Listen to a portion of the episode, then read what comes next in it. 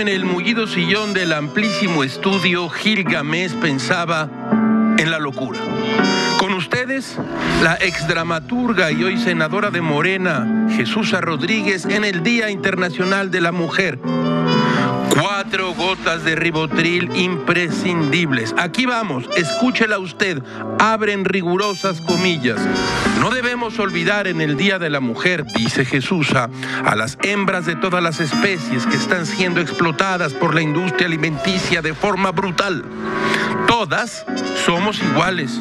Las vacas, las puercas, las burras, todas las hembras somos iguales y tenemos que tener igual respeto e iguales derechos. La lucha feminista, si no es antiespecista, no lo es. Oh, no.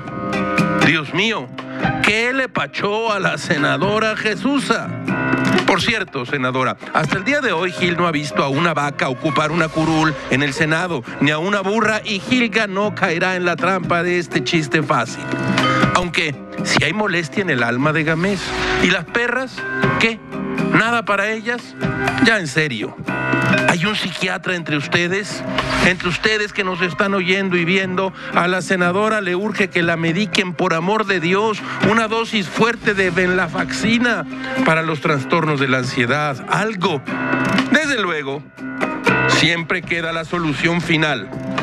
Una camisa de fuerza para la senadora. Todo es muy raro, caracho, como diría Quevedo.